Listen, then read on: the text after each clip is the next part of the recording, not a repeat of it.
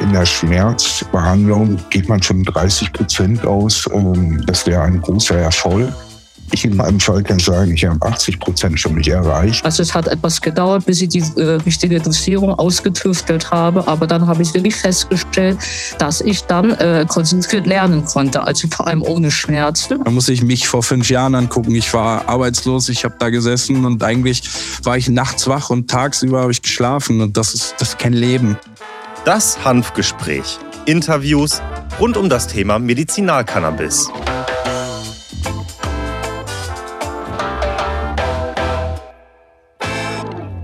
Hallo und herzlich willkommen zu einer weiteren Folge des VCA-Podcasts Das Hanfgespräch.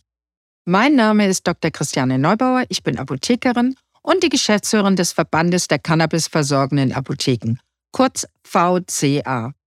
Heute habe ich mal wieder einen besonderen Gast. Er heißt Christoph und ist gerade einmal 25 Jahre alt.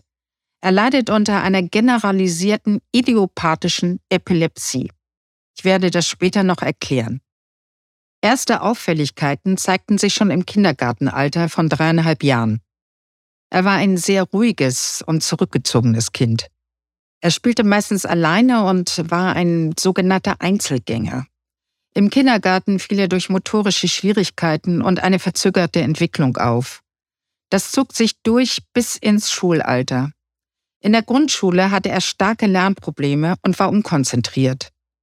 Mit 13 Jahren brach dann seine Epilepsie aus. Von da an war er sehr oft krank und hatte große Fehlzeiten in der Schule. Dies führte dazu, dass er auf die Förderschule kam. Es begann ein Leidensweg mit vielen Krankenhausaufenthalten und immer wieder Einstellungen auf neue Epilepsiearzneimittel. Ich möchte jetzt kurz einmal die Erkrankung der Epilepsie erklären. Sie ist eine der häufigsten neurologischen Erkrankungen, denn 5% aller Menschen haben einmal im Leben einen epileptischen Anfall. Knapp 1% der Bevölkerung hat eine Epilepsie. Diese Erkrankung kann in jedem Lebensalter neu auftreten. Am häufigsten ist sie in Kindheit und Jugend, aber auch Erwachsene in der zweiten Lebenshälfte sind betroffen. Der Auslöser epileptischer Anfälle ist eine Störung der elektrochemischen Signalübertragung der Nervenzellen im Gehirn. Dabei kann die Störung auf eine Hirnregion beschränkt bleiben. Das nennt man dann fokaler Anfall. Oder die Störung breitet sich im Gehirn aus. Das ist der generalisierte Anfall. Also können epileptische Anfälle ganz unterschiedlich aussehen. Aber wie entsteht jetzt eine Epilepsie? Schon mal vorweg. Oft bleiben die Ursachen einer Epilepsie ungeklärt. Es gibt ganz unterschiedliche Faktoren, die zu einer Epilepsie führen können. Neben angeborenen und erworbenen strukturellen Schädigungen des Gehirns können akute Reizungen dazu führen. Das sind zum Beispiel hohes Fieber, Alkoholvergiftung oder Entzündung des Gehirns bzw. der Hirnhäute. All das könnte zu einem epileptischen Anfall oder sogar zu einer Anfallsserie führen. Ein epileptischer Anfall wird auch als Gewitter im Gehirn bezeichnet. Die komplexe elektrochemische Stabilität der elektrischen Hirnaktivität gerät dabei aus dem Gleichgewicht. Bei Christoph wurden generalisierte tonisch-klonische Anfälle festgestellt. Den Begriff generalisiert hatte ich ja vorher schon erklärt. Zur Erinnerung, hierbei findet eine unkontrollierbare elektrische Aktivität in allen Hirnregionen statt, die zu diesem Anfall führen. Der ganze Körper ist betroffen. In der tonischen Phase kommt es zu einer plötzlichen Steifheit im Körper, bei der alle Muskeln extrem angespannt werden. Danach verliert die Person das Bewusstsein. Es folgt dann die klonische Phase. Dabei kommt es zu krampfartigen Zuckungen, da sich die Muskeln abwechselnd an- und entspannen. Es ist die dramatischste Form des epileptischen Anfalls. So, genug erzählt und erklärt. Jetzt aber zu meinem Gast, denn der kann viel besser seine Geschichte selber erzählen. Herzlich willkommen, Christoph. Ich finde das ganz großartig, dass du bei dem VCA-Hanfgespräch mitmachst. Ich möchte dich begrüßen. Schön, dass du da bist. Und magst du dich einmal selber vorstellen? Ich heiße Christoph. Ich bin 24 Jahre und leide seit meinem 13. Lebensjahr an Epilepsie. Damals bin ich äh, nach einem Anfall in meinem Kinderzimmer umgefallen und bin dann direkt ins Krankenhaus in Aalen befördert worden. Und dann wurde ich erstmal auf Antiepileptika umgestellt. Und bei diesen Medikamenten hatte ich schwerste Nebenwirkungen. Ich hatte bis jetzt schon insgesamt zehn Medikamente getestet, alle mit äh, schwersten Nebenwirkungen wie Kopfschmerzen, starken Schwindel, Gewichtszunahme von über 20 Kilo. Das waren jetzt bei den Medikamenten die häufigsten. Meine Güte, äh, es sind sehr viele verschiedene Medikamente, die du da austesten musstest. Ich nehme an, das waren alles Antiepileptika. Das ist richtig. Ähm, das sind Medikamente wie Tileleptan, Euphril, Kepra 500, Levetiracetam, Bulkulam, Lamotrigin, Orferil, Topriamat und Zonegran. Meine Güte, dass du das alles auswendig weißt. Also, äh, das äh, ist ja unglaublich. Also, ich bin, bin Apothekerin und hätte das jetzt nicht so runterbeten können wie du. Wahnsinnig. also, toll. Als letzte bin ich jetzt in einer Kompitherapie mit Ficompa und äh, Cannabisblüten. Ah, okay. Da kommen wir dann gleich drauf. Ich, ich würde ganz gerne nochmal darauf eingehen. Also mit 13 hast du den ersten Anfall bekommen und dann haben sie die Diagnose im Krankenhaus gestellt. Gibt es da schon eine Vorgeschichte? Hat sich da irgendwas schon vorher, vor deinem 13. Lebensjahr angekündigt? Oder kam das ganz plötzlich? Ich hatte eine verzögerte Entwicklung und äh, musste auch schon ein paar Klassen wiederholen weil ich in den Schulstoffen nicht mitkam, aber epileptische Zeichen gab es bis dahin nicht. Mhm. Okay, also das traf dich wirklich ganz überraschend. Und deine Eltern, nehme ich mal an, das muss ein Riesenschreck gewesen sein, so dieser erste Anfall und dann Transport ins Krankenhaus. Die Diagnose, ging das relativ schnell oder warst du eine längere Zeit dann erstmal im Krankenhaus? Wie war das? Ich war da insgesamt eine Woche, da kann ich mich noch gut dran erinnern. Und das war ein Riesenschock auf jeden Fall, weil wir kamen gerade aus Oberstdorf zurück aus dem Urlaub und danach bin ich habe ich mich auf mein Bett gelegt und habe mir dann auf die Zunge gebissen und hatte mein Gesicht dann teilweise auch ähm, aufgeschabt gehabt. Und das war auch schon für mich ein sehr großer Schock. Ich wusste erst gar nicht, wie mir geschieht. Das hört sich nicht gut an, absolut. Meine Güte, ja. Du äh, erzählst, du wirst jetzt ja mit Blüten behandelt. Wie bist du denn dazu gekommen? Wie bist du zu dieser Therapie mit Cannabis gekommen? Ich bin einerseits darauf aufmerksam geworden durch ähm, die Legalisierung von medizinischem Cannabis 2017 und ein Freund, den ich in meiner Reha-Kur in Geilingen kennengelernt habe, der hat mir, der war auch Epileptiker und hat mir davon erzählt, wie gut es bei ihm wirkt. Und so habe ich meinen Neurologen angesprochen und ihn gefragt, was er von Cannabinoiden in der, als ähm, Antiepileptikum hält, da ich ja schon beinahe austherapiert war zu dem Zeitraum. Und so bin ich auf Cannabis gekommen und habe dann verschiedene Neurologen kontaktiert, um, zu, um deren Sichtweise auf die, damit ich nicht nur eine Sichtweise habe, sondern mehrere Meinungen zu dem Thema. Sehr gut. Der Neurologe, der war dann einverstanden mit der Therapie. Also der hat dann gesagt, hurra, äh, wir versuchen es jetzt mit Cannabis. Leider nicht sofort. Ich ähm, musste nach meiner Kur erst einen ähm, Privatarzt, der hieß Dr. Marshall in Bielefeld, der kannte sich mit der Thematik schon sehr gut aus. Und danach, ähm, wo das dann zu einem entsprechenden Erfolg geführt hatte, wo ich dann keine Nebenwirkungen mehr hatte, wo ich dann keine Anfälle mehr bekam, habe ich erstmal versucht, einen Kassenarzt zu finden, weil mit einem Privatarzt wird es auf Dauer recht teuer. Absolut. Genau, und das, deshalb bin ich zu meinem Neurologen gegangen und habe ihm die, über die Ergebnisse berichtet. Da war er sehr erstaunt, muss ich zugeben.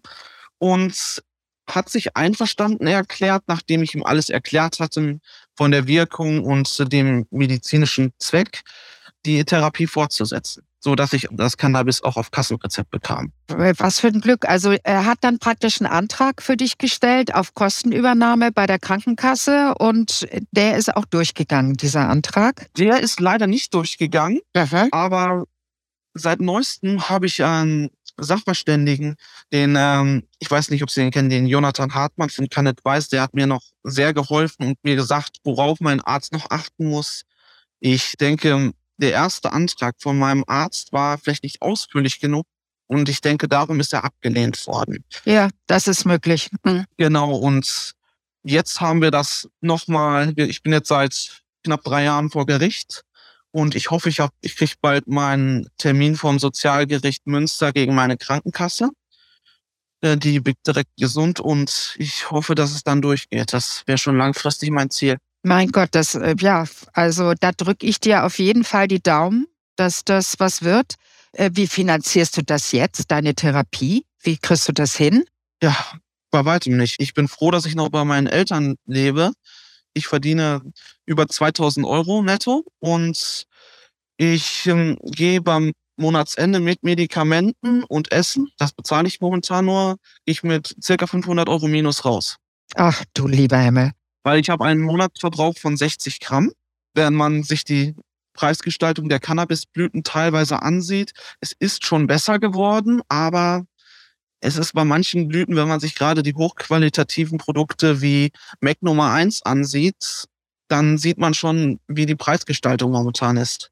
Ja, also die wenigsten können sich das einfach leisten, das ist ganz klar. Und finde ich ganz schrecklich, dass du jetzt so lange darauf warten musst, beziehungsweise klagen musst und auch bis jetzt noch nicht weißt, kommst du durch mit deiner Klage oder nicht. Das ist es eben. Ja, Katastrophe. Also ähm, ich drücke dir die Daumen, wirklich. Dankeschön. Dass das irgendwie äh, glatt geht. Und klar, es ist logisch, du kannst dir natürlich keine eigene Wohnung und nichts leisten, weil äh, du deine Therapie irgendwo finanzieren musst. Ich arbeite quasi nur dafür. Ja, ja, Wahnsinn.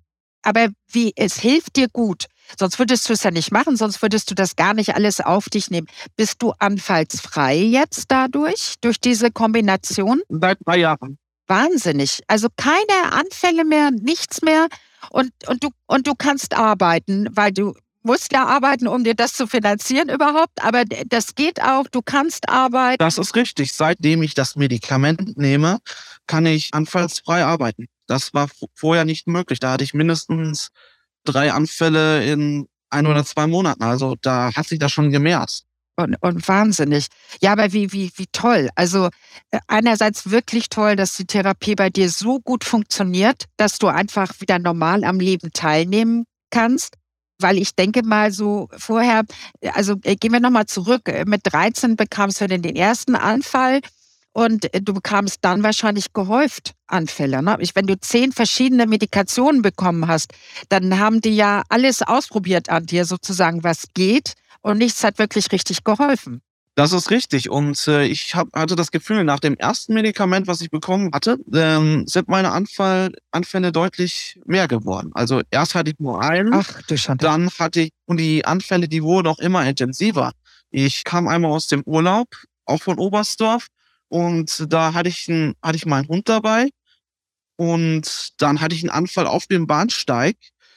Gesicht, Arme, Beine, alles aufgeschürft. Ach, du lieber Himmel. Ich konnte kaum mehr sprechen. Also das war für mich ein ganz furchtbarer Aufenthalt. Ach, furchtbar. Ach Gott. Ich hoffe wirklich inständig, dass die Krankenkasse dir das bezahlt, dass du den Kostenübernahmeantrag durchbekommst und dass du da auch nicht mehr weitere zwei Jahre irgendwo warten musst, bis das äh, irgendwo passiert, weil das ist, ähm, also, das ist schon hardcore, das muss ich schon sagen. Hast du denn zumindest eine äh, Apotheke gefunden, äh, über die du das beziehen kannst, oder warst du da lange auf der Suche? Ich war, habe mich eigentlich immer umgeschaut, wie sieht der Preis aus, und ich habe mich auf zwei, drei Apotheken verlassen können. Das ist einmal die Kann 24 in Hamburg. Mhm die Helios Apotheke in Wolfratshausen und äh, die 420 Apotheke in Paderborn. Das ist äh, super. Die haben auch deine Blüten, die du brauchst und die haben sie vorrätig und ja, genau. Äh, das Problem war lange Zeit, ich hätte das direkt in meinem Ort finden können. Eine Apotheke, die Cannabis verschreibt aber zu einem Preis von 20 Euro. Und das okay, ja. für Vetrokan zu bezahlen, war ich nicht bereit. Nein, das, das kann ich verstehen, gerade weil du Selbstzahler bist, weil du das alles selbst finanzieren musst. Da musst du natürlich gucken, dass du irgendwo einen Preis bekommst, der dir diese Therapie überhaupt ermöglicht. Du hast wahrscheinlich so einen Vaporisator, mit dem du das dann inhalierst. Das ist richtig. Ich habe den Crafty von Storz und Wickel. Mhm. Ja, wunderbar. Wurde auch schon mal bei dir ein Extrakt oder irgendwas ausprobiert oder bist du gleich auf die inhalative Form gekommen, gleich auf die Blüten? Nicht sofort. Ich brauche Extrakte auch nochmal so zwischendurch, weil ich auch seit ähm, drei Monaten Schmerzen dazu bekommen habe. In, ah, okay. In Händen und Füßen. Aha. Und ich kriege äh, nachts auch oft so Krämpfe in Beinen und Aha. seitdem ich dann auch Extrakte zusätzlich einnehme, verschwinden die Schmerzen wieder recht schnell. Ach, sehr gut. Perfekt. Ja, das ist ja dann eher langanhaltender Effekt, den du dann hast beim Extrakt. Richtig. Während inhalativ flutet das schnell an und du hast den ganz schnellen Effekt dann ne, durch die Inhalation. Es gibt ja zum Glück auch Blüten, die halten länger an als andere, wo das Tilray 22.1 Pinkush jetzt äh, zwei Stunden hält, hält das Garlic Red von Stada zum Beispiel vier Stunden.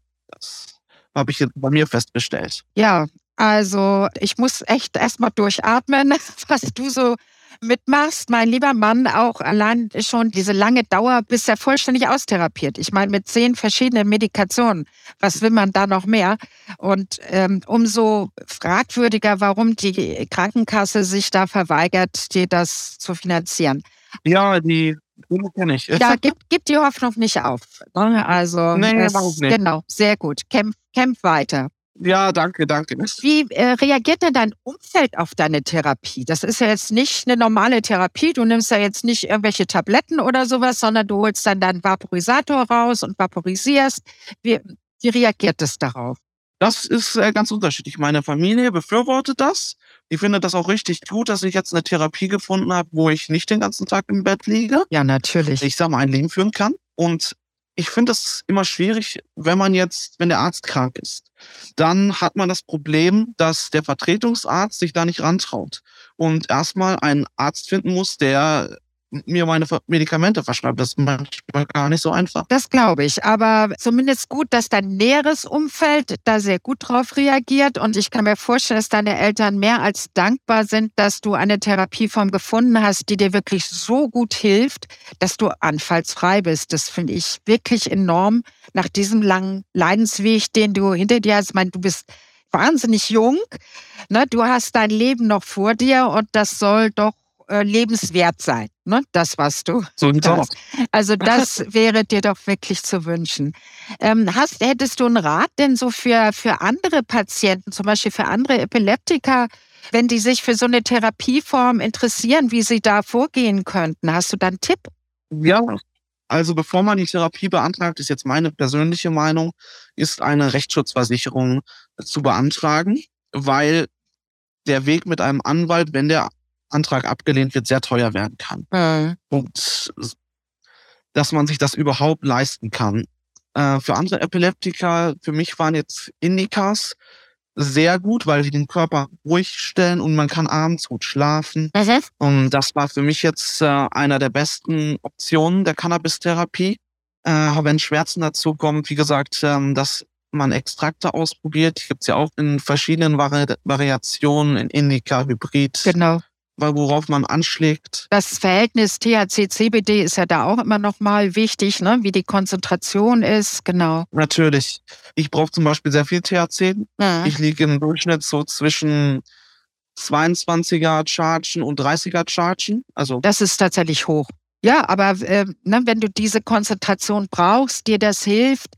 Und es ist ja jetzt nicht so, dass du high bist. Ne? Das, äh, das ist ja immer so das, was immer gerne gefragt wird. Mein Gott, wenn die da äh, Cannabis inhalieren, dann sind die doch den ganzen Tag high.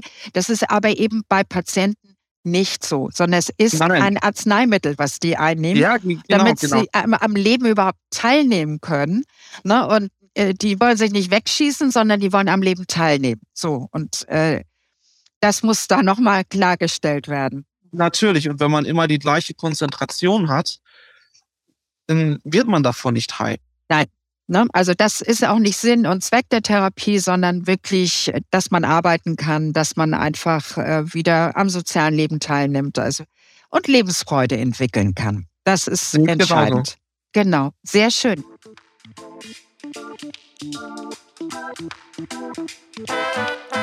Cannabis Quo Vadis. Wie geht es weiter? Chancen und Risiken der Legalisierung für den Patienten.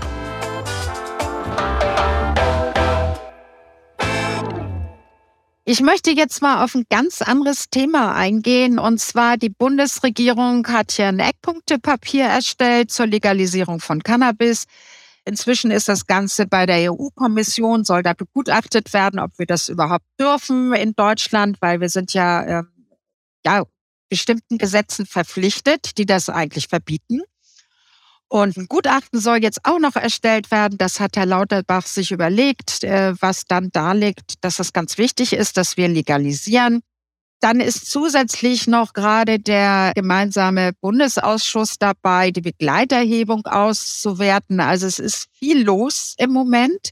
Wir haben so ein bisschen Angst, dass die Blüten in Gefahr sind. Wie siehst du das mit der Legalisierung? Siehst du da Chancen oder eher Gefahren für euch Patienten? Die Legalisierung sehe ich eigentlich sehr positiv, weil momentan kommt man ja noch zu leichten bis schweren Problemen mit der Polizei, ähm, wo das dann nicht akzeptiert wird, das Rezept zum Beispiel. Und ich, ich denke, dann wird das besser. Okay. Das ähm, sehe ich schon mal sehr positiv.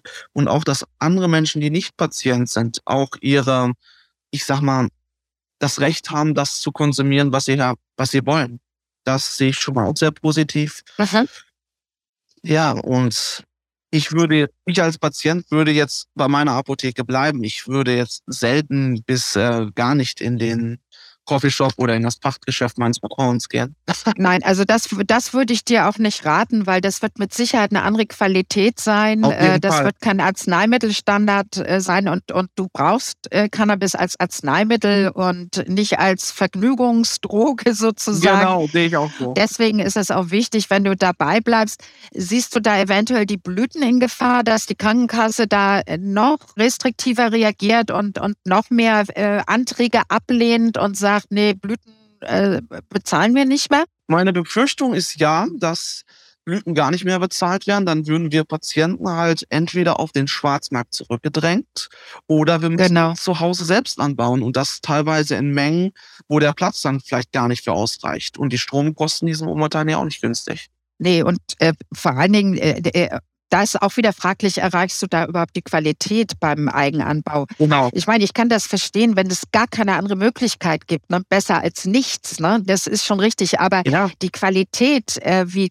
wir jetzt haben mit dem Arzneimittelstandard, den kann man, glaube ich, nicht im Eigenanbau erreichen. Also kann ich mir nicht vorstellen. Nein. Und ganz richtig. Du hast ja schon gesagt, Stromkosten sind teuer und du brauchst eben, du kannst sie nicht draußen auf den Balkon ziehen, die Pflanzen. Das wird nichts werden, sondern die müssen eine bestimmte Lichteinstrahlung haben, damit überhaupt THC-CBD produziert werden kann von der Pflanze.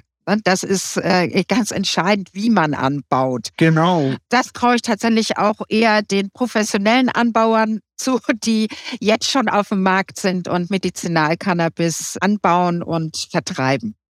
Die Gefahren sehen wir auch genau wie du, dass äh, Blüten vielleicht dann ganz rausfallen und wir kämpfen dafür, dass es nicht so ist, weil das wäre einfach eine Katastrophe für Patienten, die auf Blüten angewiesen sind. Das wäre das Schlimmste, was passieren kann. Und wie du sagst, im Privatbereich, als Privatzahler kann man sich das kaum leisten. Richtig. Das ist kaum leistbar, äh, weil es ist eine Dauermedikation, auf die du angewiesen bist. Und wenn du jetzt nur noch für deine Dauermedikation arbeitest, das ist äh, nicht Sinn der Sache. Nein. So sollte es nicht sein. Definitiv nicht. Wir warten mal ab, was in Zukunft aus Cannabis wird als Medizin und ähm, also wir kämpfen da auf jeden Fall weiter für gemeinschaftlich zusammen mit den Patienten, dass das weiterhin anerkannt wird und Patienten vor allen Dingen auch entstigmatisiert werden und gerade die, die die inhalative Form, also sprich die Blüten zu sich nehmen. Das ist ganz wichtig. Das war wirklich ein, ein, ein tolles Gespräch mit dir. Das hat mich sehr gefreut, dass du bereit warst, mit mir darüber zu sprechen, über deine Erkrankung, über deine Geschichte, wie du therapierst. Und mir hat es sehr viel Spaß gemacht, mit dir zu sprechen. Und ich freue mich einfach wahnsinnig, dass es dir so gut geht, weil ich, ich kann das gut nachempfinden. Ich kann deine Eltern auch gut verstehen. Ich habe selber einen Sohn, der im gleichen Alter ist wie du. Und da wird man immer sehr demütig und ist sehr froh, wenn alles gesund und munter ist. Und umso mehr freue ich mich für dich, dass du wirklich so gut jetzt weiterhin in die Zukunft gehen wirst. Vielen Dank. Toll, dass du mitgemacht hast. Tschüss, Christoph. Tschüss. Dankeschön.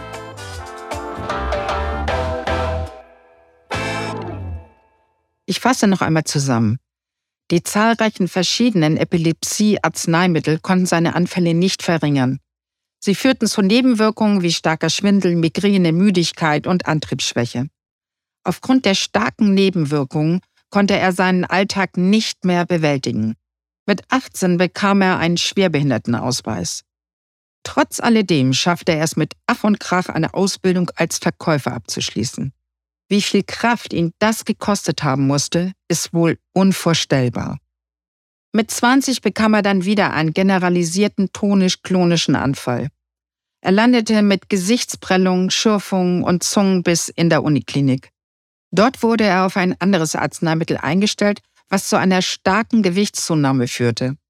Also erfolgte die nächste Umstellung auf ein weiteres Arzneimittel. Aber auch dieses führte zu keiner Besserung des Gesundheitszustandes. Danach ging es in die Reha und mal wieder wurde ein neues Arzneimittel getestet. Endlich im November 2019 erfuhr Christoph von einem anderen Patienten mit Epilepsie, der austherapiert war, dass ihm Medizinalcannabis hilft und zur Anfallsfreiheit führte. Auch Christoph war austherapiert. Insgesamt waren es zehn verschiedene Medikationen, die alle nichts bewirkt hatten, außer starken Nebenwirkungen. Schließlich fand er einen Arzt, der ihm auf die Therapie mit Medizinalcannabis einstellte. Sein Gesundheitszustand verbesserte sich so sehr, dass ein behandelnder Neurologe angeboten hat, einen Antrag auf Kostenübernahme bei der Krankenkasse zu stellen. Seit 2020 ist er vollständig auf seine Medikation eingestellt. Er ist arbeitsfähig und hat keine Fehltage mehr aufgrund seiner Epilepsie. Er nimmt aktuell morgens ein Antiepileptikum und morgens und abends nimmt er Medizinalcannabis zur Inhalation. Zusätzlich nimmt er bei Bedarf gegen Schmerzen und Krämpfe in den Beinen einen Cannabisextrakt. Er nimmt Cannabis also als Add-on, das heißt, er nimmt es zusätzlich zu seinem Antiepileptikum. Dank dieser Therapie ist er anfallsfrei und die Nebenwirkungen des Antiepileptikums wie Kopfschmerzen und Übelkeit hat er so im Griff. Als Therapieziel wurde eine Stabilisierung und Verbesserung seiner Lebensqualität erreicht. Wie gut, dass er diese Therapie erhält und wieder am Leben teilnehmen kann. Gerade ein so junger Mensch hat hier jegliche Unterstützung verdient. Diese Geschichte hat mich besonders berührt, denn ich habe selber einen Sohn, der im gleichen Alter ist wie Christoph. Und da kann man sich wirklich glücklich schätzen und sehr demütig sein, wenn man gesunde Kinder hat. So, auch in diesem Gespräch habe ich mal wieder festgestellt, Patienten sind keine Kiffer auf Rezept. Medizinalcannabis ist für viele Patientinnen eine Chance, endlich wieder am sozialen Leben teilzunehmen. Auch in der nächsten Folge spreche ich mit einem interessanten Gast. Die nächste Folge erscheint wie gewohnt in 14 Tagen. In diesem Sinne, bleiben Sie neugierig. Also meine Frau, mein Umfeld und meine Freunde haben sofort gesehen, dass es wesentlich was ausmacht, wie es mir besser geht. Und da war auch der Verdacht, dass die Schmerzmittel bei mir selbst wieder Schmerzen ausgelöst haben. Und deshalb eben auch Umstellung auf Cannabis. Selbst bei, bei starken Schmerzattacken hilft mir Cannabis ganz gut. Es hat sich alles verbessert. Also meine Arbeitsleistung, ich bin dieses Jahr kaum mehr krank gewesen. Ich habe wenig Fehltage.